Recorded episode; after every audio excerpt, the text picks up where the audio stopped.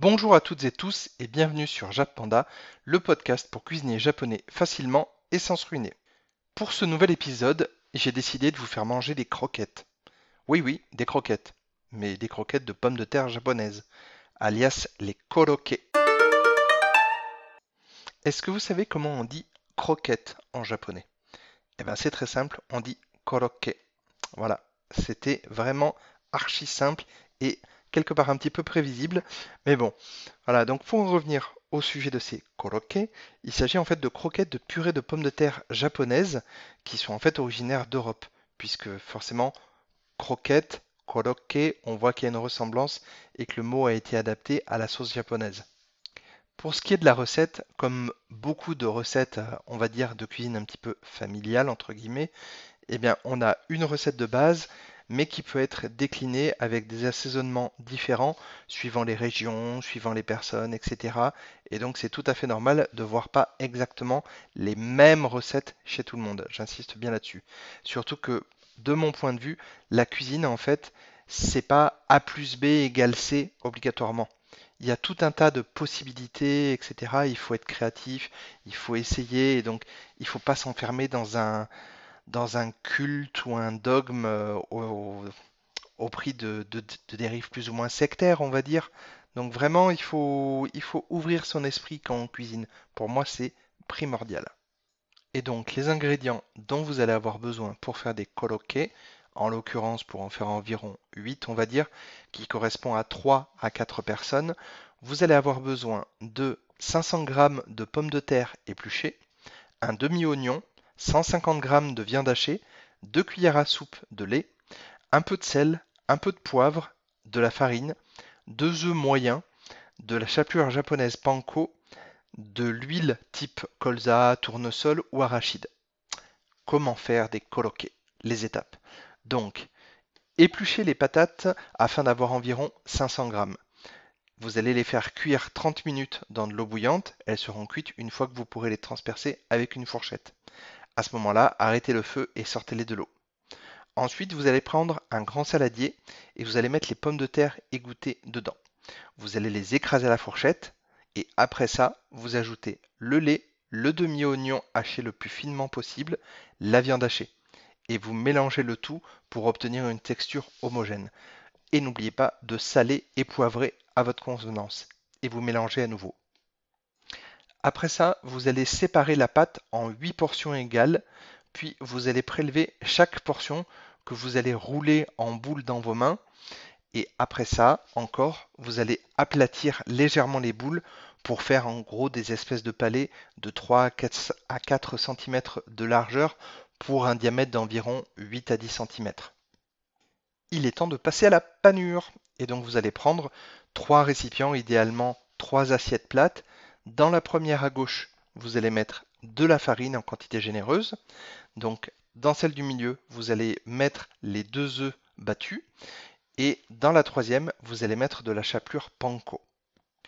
Une fois que cette étape est OK, dans une grande poêle large à fond plat, donc pas de wok, hein, idéalement une sauteuse c'est très bien, vous allez mettre environ 3 cm d'huile type colza, tournesol ou arachide, comme je disais un peu plus tôt, et vous allez faire chauffer.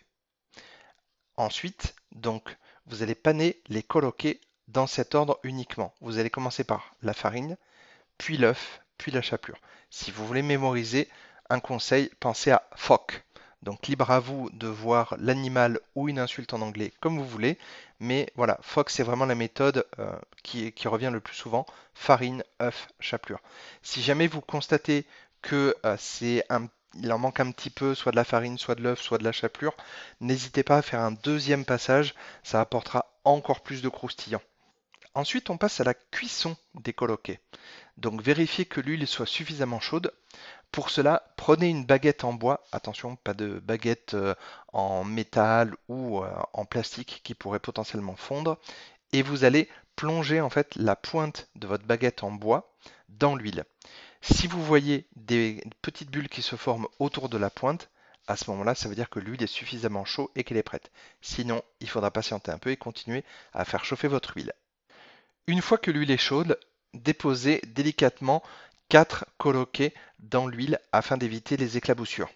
Faites cuire 2 à 3 minutes, puis retournez-les à l'aide des baguettes en bois ou éventuellement d'une spatule métallique ou un écumoire, quelque chose comme ça, et vous refaites cuire à nouveau 2 à 3 minutes.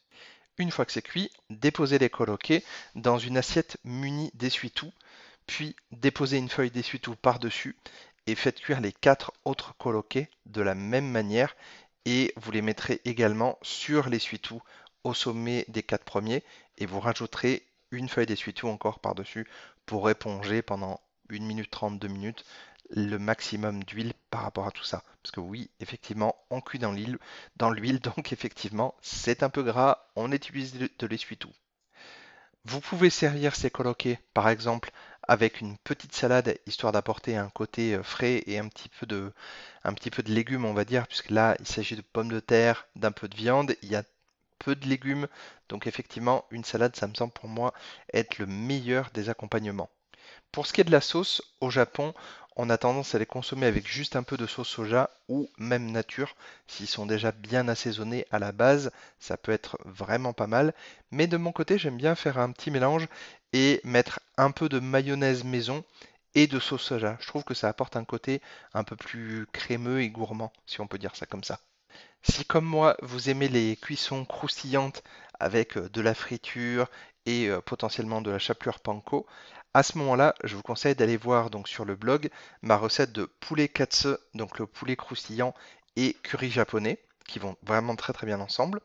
Vous avez également le tonkatsu, donc les escalopes de porc pané avec la chapelure panko, le karaage, les bouchées de poulet marinées et frites, et également la version euh, végétarienne, donc le tofu, tofu frit, pardon, qui s'appelle agedashi dofu. Et donc vous pouvez retrouver toutes ces recettes sur le blog japanda avec 2p.fr. Autre information importante, depuis quelques jours maintenant, j'ai démarré une chaîne YouTube qui porte aussi le même nom, donc japanda avec 2p.